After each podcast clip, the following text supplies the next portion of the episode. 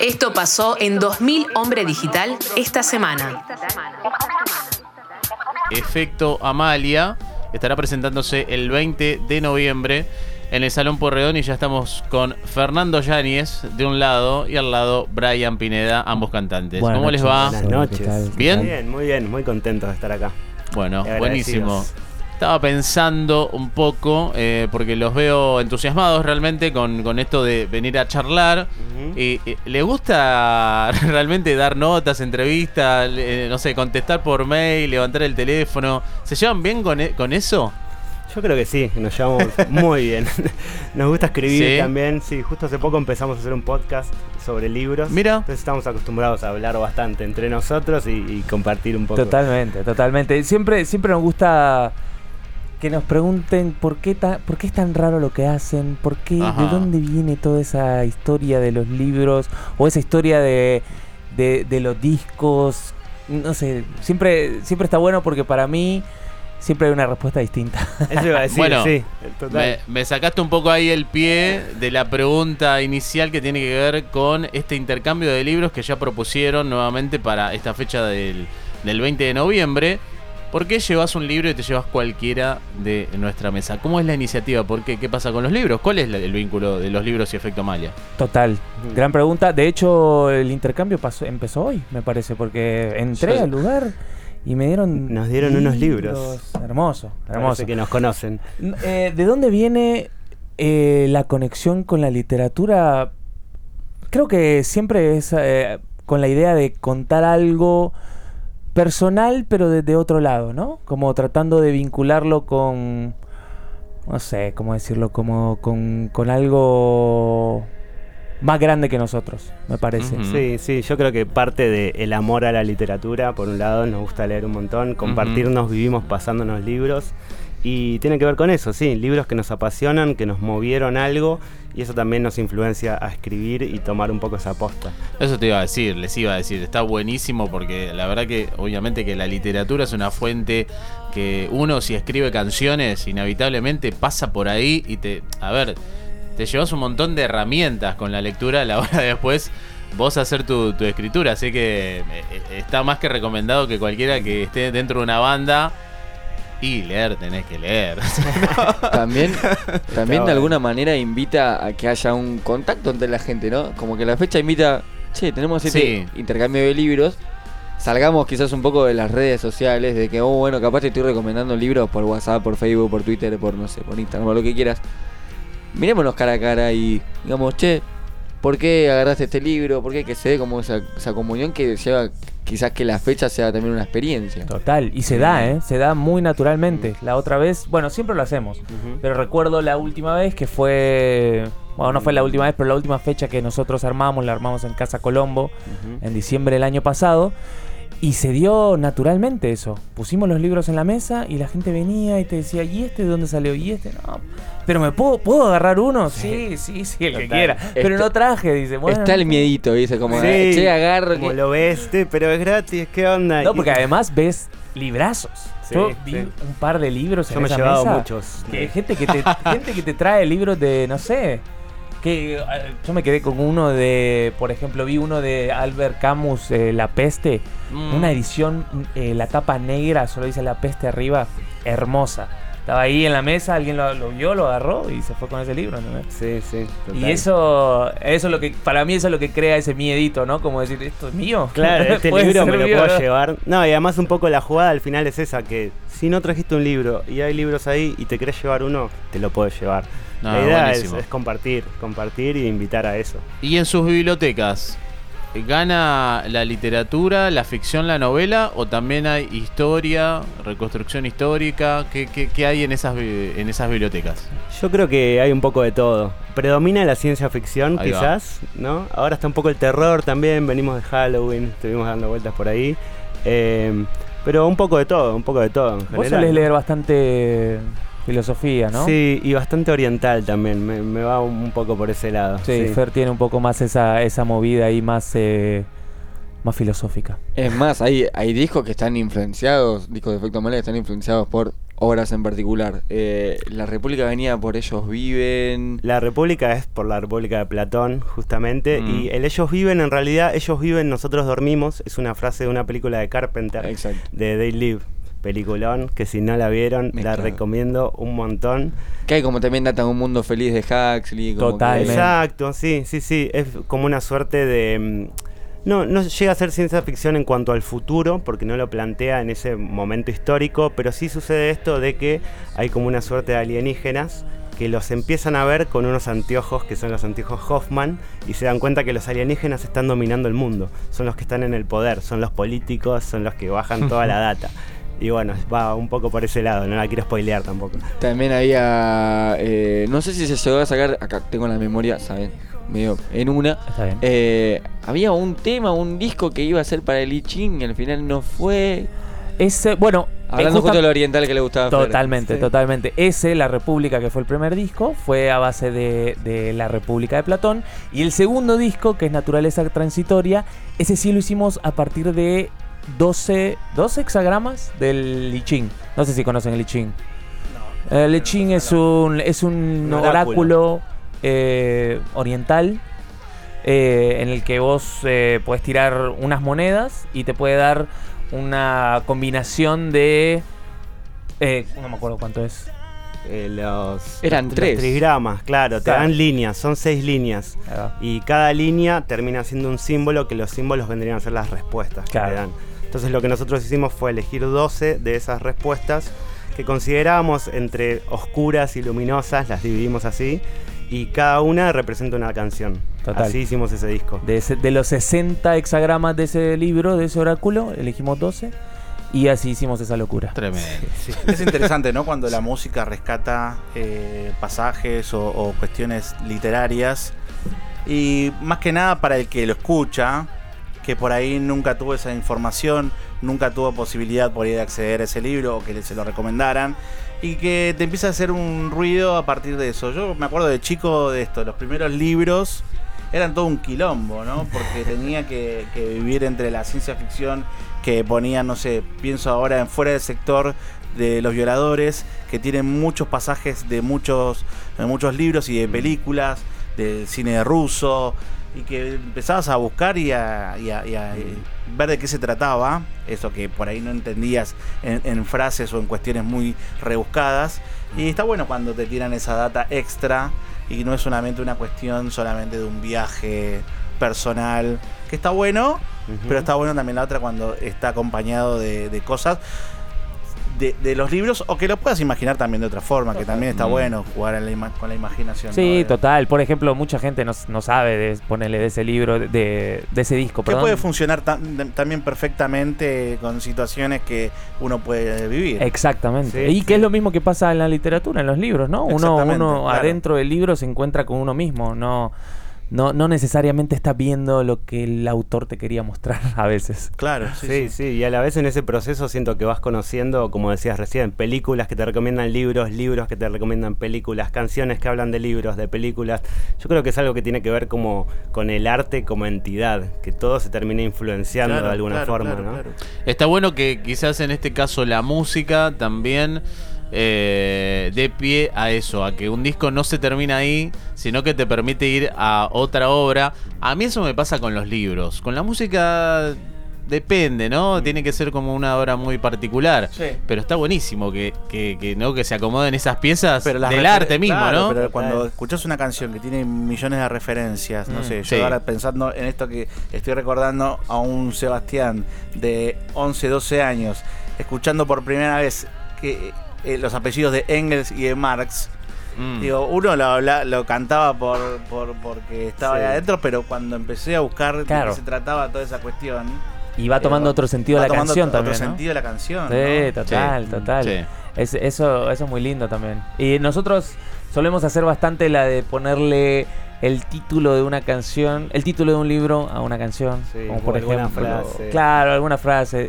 La que más recuerdo es El sueño de los héroes. Ujú. Eh, Hay un EP que hicimos que es Dormir, Dormir al Sol. Sol. hay Dormir al Sol, total. Mm. Qué librazo, Dios. El mejor libro. El mejor Invita- libro de- Invitamos de paso que lean a Bioy Casares, a que Sí, estamos. Sí, Ahí va. total, total, total. En este último que hicimos, que es un poco lo que estamos escuchando ahora, es, eh, hay una referencia a uno de mis libros favoritos, que es eh, La señora Dalloway de Vir- Virginia Woolf. Eh, el personaje principal es Clarissa, y uno de, los uno de los títulos es Clarissa. Ahí va. Y, y digamos, bueno, hay, hay ya una influencia muy grande de los libros para llevar adelante lo que son las letras de Efecto Amalia. Pero con la música, ¿qué recorrido hay? ¿Qué influencias hay para llegar? Digo, no sé, estoy escuchando algunos tiempos que me recuerdan al sonido del mat rock, Sí. eh, al, al post-rock. digo, ¿qué, Mm. qué hay en, en- esa, en esa biblioteca musical de Efecto Amalia? Temo, temo agregar al, al- también un poco del verdadero post-hardcore, por ponerle entre comillas el verdadero. Bueno, es algo que siempre, no, a ver, es algo que siempre, eh, yo sí, siempre, siempre, por lo menos yo lo traje a la mesa porque en algún momento acá se le empezó a nombrar a post-hardcore a lo que era quizás bandas que, no sé, como Denny, Melian, Sí. y yo post-hardcore para mí era Fugazi. Total. entonces digo, ¿qué pasó? claro. No, pero bueno, nada, es- Eh, eh, son, son distintas épocas y distintos lugares Claro. también, ¿no? Acá, Sí. acá se le empezó a nombrar a ese tipo de bandas que vos mencionabas, se les empezó a nombrar de esa, de esa manera, pero pero si venimos de antes... ya tenía, digamos, el claro, post-hardcore ya estaba de hace ya 20 estaba años atrás, más todavía. Totalmente, totalmente, Total, totalmente. Bueno, y es interesante porque todo eso, eh, yo siento que el- en la banda, en efecto Amalia, ahora en este momento nos encontramos como en un momento que es, supongo que les pasa a las bandas, como de tratar de buscar un poco más la canción. Por ejemplo, eh, en ese disco, en Naturaleza Transitoria, la idea de, de, a- de realizarlo a través del libro, a través del I Ching, un poco nos consumió. y vos escuchás ese disco y se siente como si estás es- escuchando algo raro. Se siente como si estás escuchando algo que tiene como una, una cuestión eh, enorme, digamos, que no la puedes entender Sí. de- en, un, en una escuchada. Algo que hay que descifrar. ¿no? Algo que hay que descifrar, totalmente. Sí, como, sí, lo, como el I Ching. Bueno, como claro, tiene mismo. que, iba a decir, tiene que ver con lo que Total. recién comentaban de, de Totalmente. trata. Ahora nos pasa lo- con los últimos EP, con los últimos dos EP, que estamos más interesados en, en la canción y que las cosas en la música, ¿no? En la música. justamente en la música, no tanto como en el concepto. Claro, porque en principio esto que ustedes remarcan, digo, si la influencia más fuerte eh, son los libros donde más se cruzan, digo, uno hace el desarrollo de esa canción, de esa idea, hacia dónde quiere ir, cómo quiere que suene, y después la música queda como en un segundo plano, y bueno, hay un momento que, que hay que hacerlo al revés, ¿no? Claro, ¿por Eh, puede vamos? ser que esta etapa es la musical y lo otro será como el acompañamiento de Totalmente. estas totalmente. composiciones nuevas. Eh, Total, totalmente. total. Y esas cosas van quedando. Sí, Van igual siempre nos pasó un poco de hacer eh, trabajar primero la música y después la letra, ¿no? La mayoría de los casos fue Muy un cierto. poco de esa manera y eso nos lleva también a entrar más en como la sensación, por lo menos de dónde escribimos, como qué nos hace Mm. sentir esta canción, para dónde va, Claro. por acá, por allá, pero es algo que siempre charlamos mucho. Bueno, pero tienen Ah. como una cuestión bastante climática que pueden trabajar otro tipo de letras para, no sé, esto, pensar que desarrollarlas de otra de otra de otra manera. Digo, me imagino duda. digo, a partir de una obra de, de algún libro en una versión crust. hardcore, tipo, como que la idea es muy corta. Tengo Claro. poco tiempo para decir lo que quiero decir. Está Ah. bueno, sí, sí. Hablando de música, vamos a escuchar a Efecto Amalia haciendo Clarisa. Estamos charlando con Fernando Llanes y Brian Pineda, cantantes de Efecto Amalia, banda que estará presentándose el próximo 20 de noviembre en el Salón Puerredón. Lunes feriado, así que vayan tranquis, toca el hombre normal, toca José Des, vayan temprano a ver todas las bandas. Un saludo muy grande a los compañeros de El Nombre Anormal. Ahí Gran banda. Gran banda. Escuchamos a Efecto Amalia haciendo Clarisa y ya seguimos acá charlando con los muchachos. 35 minutos pasaron de la hora 21, continuamos hasta las 22 con 2000 Hombre Digital. Estamos acá con la gente de Efecto Amalia, banda que estará tocando el 20 de noviembre en el Salón Pueyrredón. Y tenemos entendido que a partir de esa fecha también eh, hay un disco ahí a la vista. ¿Qué pueden adelantar de eso? 100%. 100% estamos, está... 100% secreto de Estado. No. no, no, mentira, mentira, mentira. No, estábamos en eso, de hecho eh, se nos medio pisó con la fecha y tomamos una decisión de abocarnos 100% a la fecha para poder poner la energía ahí y no volvernos locos. Lo frenamos un toque y la idea es hacer el resi y después volver a componer. Para mí es un disco que viene muy hermoso, tiene algo particular, que es la primera vez que componemos desde la sala. Nunca lo habíamos hecho hasta ahora, por más raro que suene. Mira, Como, como juntarse a zapar y ver qué sale. Exacto, sí, siempre compusimos de una forma más de... de laboratorio, de, de estudio. laboratorio, de Frankenstein, sobre todo naturaleza transitoria, que es el que hablábamos antes, que fue como, bueno, yo tengo esto, yo tengo esto otro, ok, mezclemos todo, bueno, vemos qué onda. Y acá fue más como, bueno, vamos a probar, a ver, también era empezar de una idea, alguien caía con alguna idea. "Che, tengo unos acordes, bueno, pero todo salía en el momento, todos juntos en la misma sala, trabajando con esa energía. Y se siente otra organicidad. ¿no? Total. Un poco la búsqueda esa que, que mencionaba antes, como de más la canción, ¿no? Buscar más eh, los momentos de la canción que si esta canción eh, tiene alguna idea o tiene algún concepto, ¿no? Es que, El concepto viene solo. es que igual el- hay como un, hay un camino en efecto Amalia, que es obviamente obvio. Bramian te dijo primer disco de la República, hay un disco antes, lo vamos a dejar ahí, se llama Despertar. No soy el único de la banda que piensa que es el primer disco, solo lo voy a decir. Hay- Porque son, negadores de una parte de la historia. Hay Y algunos- La psicología podría decir que sí. Sí. Bueno, No. pasa, es, es, es, es, es algo normal. Sí. Pero Cuando no, no tenés la experiencia y por ahí creaste algo que Sí, sí. se definió y decís, eso que pasó, no sé. Quedó ahí. No sé, Debo no decir sé que- quiénes eran. Debo decir que envejeció muy bien, ¿eh? Mirá que el otro día me, me- di una cosa, me, me puse nostálgico. Bueno, después pasa el tiempo, después Sí. pasa el tiempo y decís, bueno, pero No estuvo con mal. otros ojos, claro. claro, con las posibilidades que tenía de grabar o lo que duda. hice. Totalmente. ¿eh? Empezás como a aceptar el Mm. comienzo. Fue, Sí. fue un despertar, después el hombre se hizo mar, llegó la República, naturaleza, y algo que, bueno, si partamos de la base del primer disco de la República, eh, segundo, naturaleza, había como esto de los conceptos, pero desde que quizás está ese formato más canción, hay un lado más alegre, por así decirlo, en efecto Amalia. Sigue siendo introspectivo, sigue siendo hermosamente mambero, pero después vino pa- eh, todo parece bello y tranquilo para poder seguir. ¿Qué viene ahora? Mm, Es muy, es muy interesante que digas eso, porque me parece que e- esa, ese lado más alegre o ese lado más... Es como somos en la banda, como que todo el tiempo estamos, no sé, nos reímos de cualquier cosa, todo el tiempo, todo el tiempo. Y me parece que un poco esa convivencia está saliendo en la música, ¿viste? Y siento que ahí, ahí es donde va este, este disco nuevo. Como un poco más la muestra de quiénes somos realmente Ahí va. que, que en otras ocasiones que, que supongo que le pasa a cualquier persona, a cualquier, a cualquier artista, ¿no? Como que intentás como esconderte un poco atrás de lo que escribís, de lo que haces. Au- Aun cuando tenés la intención de, de expresarte, intentás esconderte. Eh, no, no resulta. No resulta nunca. Nunca, porque hasta aún en, Mm. eso, en esos discos, eh, las cosas que, que dijimos y las cosas que hicimos son nosotros. Siempre, fui, siempre, siempre estuvimos al frente, aún pensando cuando nos- que nos estábamos escondiendo. Esa, esa frase Para- título de nota. Yo me decís Sí, así, total. porque- Para quien no los conoce, también les, les comentamos a quienes están escuchando que Efecto Valia son seis personas. Es una banda numerosa. Es un numerito. La verdad que también hay que saber eh, relacionarse, vincularse y, llegar a un propósito chat- en común. Ese chat digo. cuando hay que ponerse de acuerdo para ir a tocar. Es imposible. No, no. Y, y, y en la democracia el ser pares es jodido también. Es imposible, es, Es imposible, imposible. es Claro. imposible. Puede haber empate técnico, pero todo el tiempo. Bueno, de hecho hubo un momento que mm, no sé si fue fue antes de la pandemia que ya hablábamos tanto por WhatsApp, los audios eran debates de 10 minutos cada uno mandaba algo, una respuesta duraba 10 minutos, hasta que dijimos, "Che, paren, juntémonos, vamos a hablar cara a cara y lo resolvemos más rápido."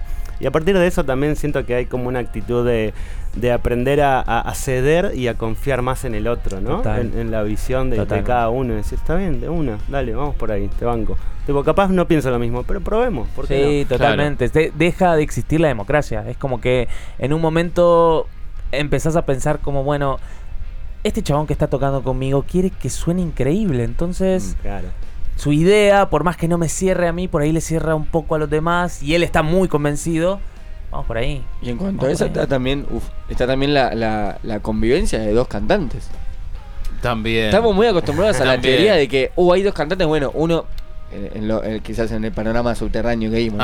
Uno grita, uno hace guturales, el Claro. otro hace limpios. Claro. Acá hay dos voces melódicas, obviamente con distintos matices que se nota mucho. ¿Cómo es quizás esa convergencia de melodías entre los dos? Personalmente lo veo como si fuesen dos guitarras. ¿Entendés? Como que son dos instrumentos. Mm. Veo, veo eso. O sea, lo, lo- lo pienso en cuanto a las melo- melodías y en cuanto a eso. Ah, en cuanto a compartir, ¿no? No sé, si- no sé si algunos to- tocan, tocan instrumentos, sí. Yo en algún momento Algo, canté. Ah, mira. Todo chamulla. O sea, Ah, ok, perfecto. cuerdas Bueno, vocales. vos sí, vos sé que, sé que estás metido ahí, pero... bueno, Seba lo mismo. Pero digo, no sé, cuando uno se, se junta con instrumentos, que a veces no pensamos como en la voz como un instrumento, pero cuando te juntas Claro. con instrumento, eh, como que hay como una conexión ahí, ¿viste? Como, como que te estás diciendo cosas. Y con nosotros, con las voces, al conocernos tanto también, es como que va por ese lado también, y e- es interesante por ese lado. Sí, también siento en cómo encaramos la composición en ese sentido, ¿no? Porque eso nos permite a veces como plantear, a ver, esta letra que es una conversación entre dos personajes o es uno solo y la otra puede ser su conciencia, la voz de la conciencia, etcétera. Como Totalmente. Digo, un- un- un- un- un- me- se me vino de los Pimpinela. Sí, en total. La cabeza total. recién como un cruce de. Qué fuerte. Eh, alto, ¿eh? Eh, que- Alto el gran tono, referencia, ¿eh? gran referencia, gran referencia. Porque a eso, ¿no? Como a, la historia de Sí, los claro, personajes. claro, claro. Pero bueno, volviendo a la, la influencia, yo, a mí me quedó esto, bueno, marcado que hay una cuestión de lo literario, del repaso de ciertos libros que han influenciado. Y, y- y bueno, pero también quiero ver Efecto Amalia. ¿Dónde se siente cómodo dentro de un género musical? ¿Qué es la música que escucha Efecto Amalia? ¿Qué escena es la que lo contiene Efecto Amalia? ¿Dónde se sienten eh, cómodos habitando?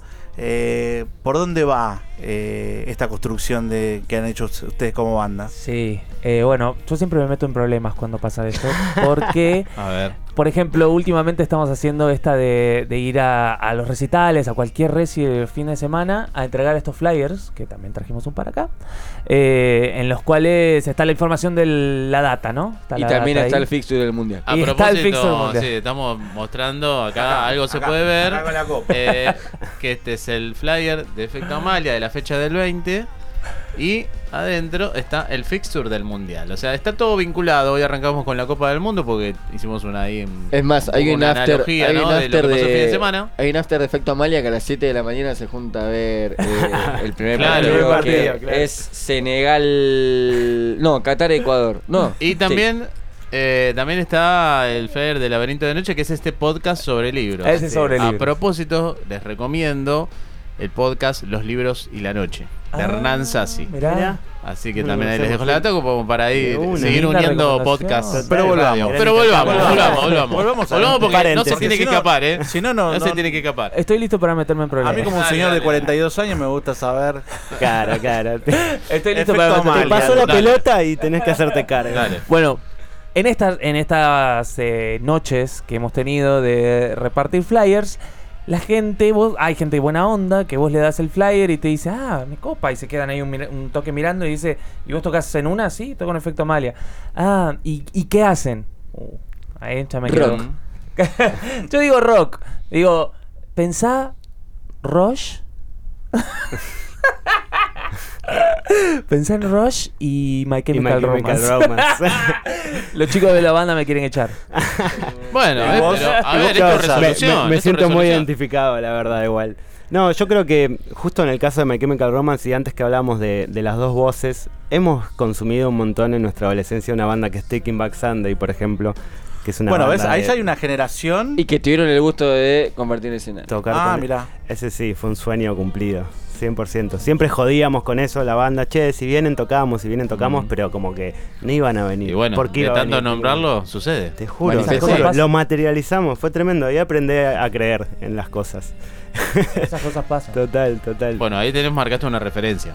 Sí, Ya con un nombre ya de una banda. Sí, sí, ¿no? claro, ahí ya veo, me, me- me ubico en tiempo y espacio hacia donde... es Sí. que esa época hemos eh, consumido mucho, No, ¿no? ¿no? totalmente, Eh, My. Chemical Romance, The Use. Pero la pregunta que hacía sobre, ponele sobre el- la escena en la que estamos. O la escena O en la no, digo, también digo, lo puse escena como un nombre, ¿no? Digo, puede ser también otra cuestión que ustedes se sientan cómodos como colectivo, como parte de trabajos colectivos con otras bandas. Eso, eso, eso es el, eso es lo donde está la Digo, para mí eh, escena no es una cuestión De género, estructurada. claro, claro. Digo, es, es De- una forma tra- de trabajar de- el colectivo, una ética de trabajo. una- Desgraciadamente la palabra escena se fue tergiversando, dando vueltas. Sí, y tal es cual. como- Sí, Sí, cada uno la, la, la- digo, La vive como toma como, como se siente cómodo. Digo, yo lo pienso de otro lado. Totalmente. A mí me pasa lo mismo que decís, como ¿qué, qué- cuál es nuestra escena o cuál ha sido nuestra escena? Siempre fue Por la- ahí también, perdón, por ahí también es algo que está en construcción. Exacto. Y, o Mm. con la gente o con las bandas que están en esa, ¿entendés? Claro. Porque por ahí, no sé, nosotros, no sé, antes, eh, antes de la pandemia, digamos, cuando estábamos un poco más activos en cuanto a las fechas y todo esto, eh, tocábamos con Warren, con Cursi no muere, que son bandas que si bien tienen eh, nuestra onda musicalmente no es tanto como nosotros. Tienen otra otra movida, tienen se apunta más al hardcore. Pero esa es nuestra escena. ¿Por qué? Porque conocemos a los pibes, Sí, trabajamos claro. todo el tiempo con los pibes, estamos todo el tiempo hablando, vamos a las fechas, vienen a nuestras fechas.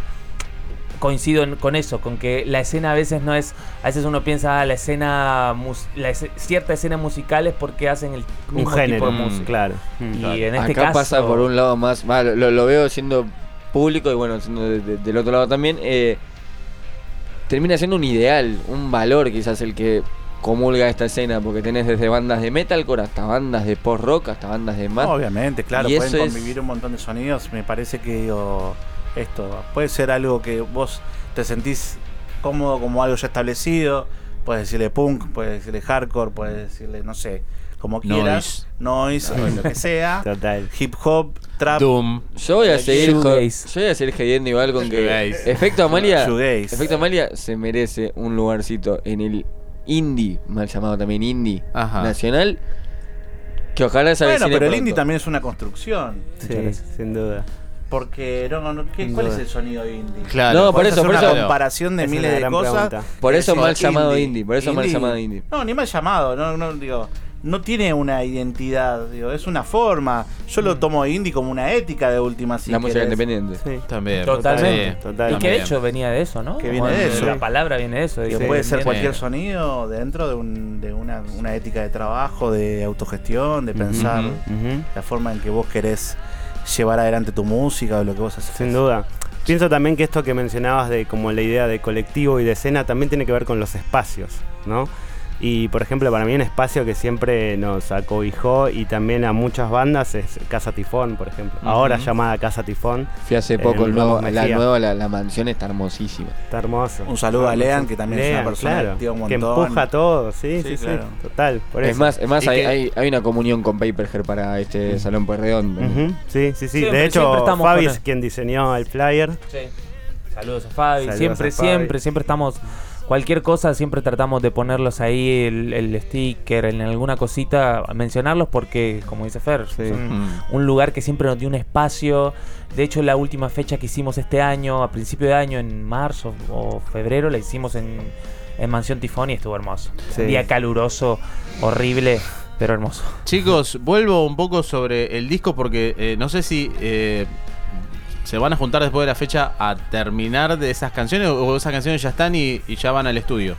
Eh, ¿Cómo es? No, no, tenemos tenemos las canciones. Tenemos, Ya las tenemos, canciones. Las tenemos, las tenemos. Las ¿Están tenemos. para ir al estudio? Estamos para entrar hoy mismo. No, no, hoy, no, hoy mismo no, hoy mismo no, hoy mismo no. Bueno, o Pero sea- no, las tenemos, las tenemos. Mañana. Le faltan un par de cositas. Sí, los Es- detalles. Sí. Sí, como unas vueltas. Pero Bien. está ahí, está ahí. Son. Bueno, no, no quiero decir nada. No, quiero pará, pará, pará, Iba- pará, Iba a decir nombres, iba a decir Estamos, cosas. estamos acá no. para charlar, así que. Cantidades. eh, Le pero, gusta podemos información habl- igual. pero vamos a decir que en los primeros meses de 2023 el disco está. En marzo, por ejemplo. Nos encantaría, es un poco el plan, la verdad. Ahí va. Sí, sí, poder dedicarnos el verano a, a cerrarlo y sacarlo a principios del año que viene para poder tocar todo el año. Ahí Totalmente. sí, poder Ahí volver al ruedo también. Esa fue un poco la idea, como componer para tener algo para salir a tocar, Bien. poder compartirlo. Para Bien. poder salir a tocar. Para Bien. poder Totalmente, salir. no, y bueno, y no sé, o sea, este es un tema por demás pisado, pero bueno, el, eh, toda la situación pandémica y todo eso es como que a nosotros nos puso en, un, en una situación de pausa total y además, justamente cuando se iba a empezar, cuando empezó todo esto, de lo de la pandemia, ahí encontramos un batero nuevo. No, nos faltaba un batero y en esa misma, en marzo, en ese momento, encontramos un batero nuevo que Eh, es... Ahí entra Yago. Exactamente. Exactamente. Ex Ahora lo Jordan. Sí. Ex Jordan. Ex Jordan, baterazo. ex mueble. Yo lo, Mueble. Tremenda banda. Yo lo odio un poquito, pero... chabón, la No, rompe. pero lindo batero, lindo. No, es hermoso. es hermoso y tiene un gran empuje también. Un gran Sí, empuje fue, un- en la fue una edición increíble para la banda. El mercado de pases ahí en Está- el estuvo 2020 muy bien, Amalia. Muchachos, eh, bueno, el domingo 20 de noviembre, ¿a- ¿a qué hora arranca todo? Toda la data de, de ese, de esa fecha, eh, las entradas, ¿dónde se pueden conseguir? Sí. A ver, Fer, ¿qué dice? Arranca a las 20 horas, es en el Salón Puerredón, que Sí. es en la avenida Santa Fe. No Avenida tengo- Santa Fe. al 4500. 4500, exacto. Y al toque Al del del Puente día. Pacífico. Sí, al lado del al día. toque de Estación Palermo. Exactamente. Además, se reconoce de afuera. Yo creo que muchas No, veces Salón Pueyrredón. pasás, está. está. el balconcito, hay gente, hay sí, sonidos, música sonando.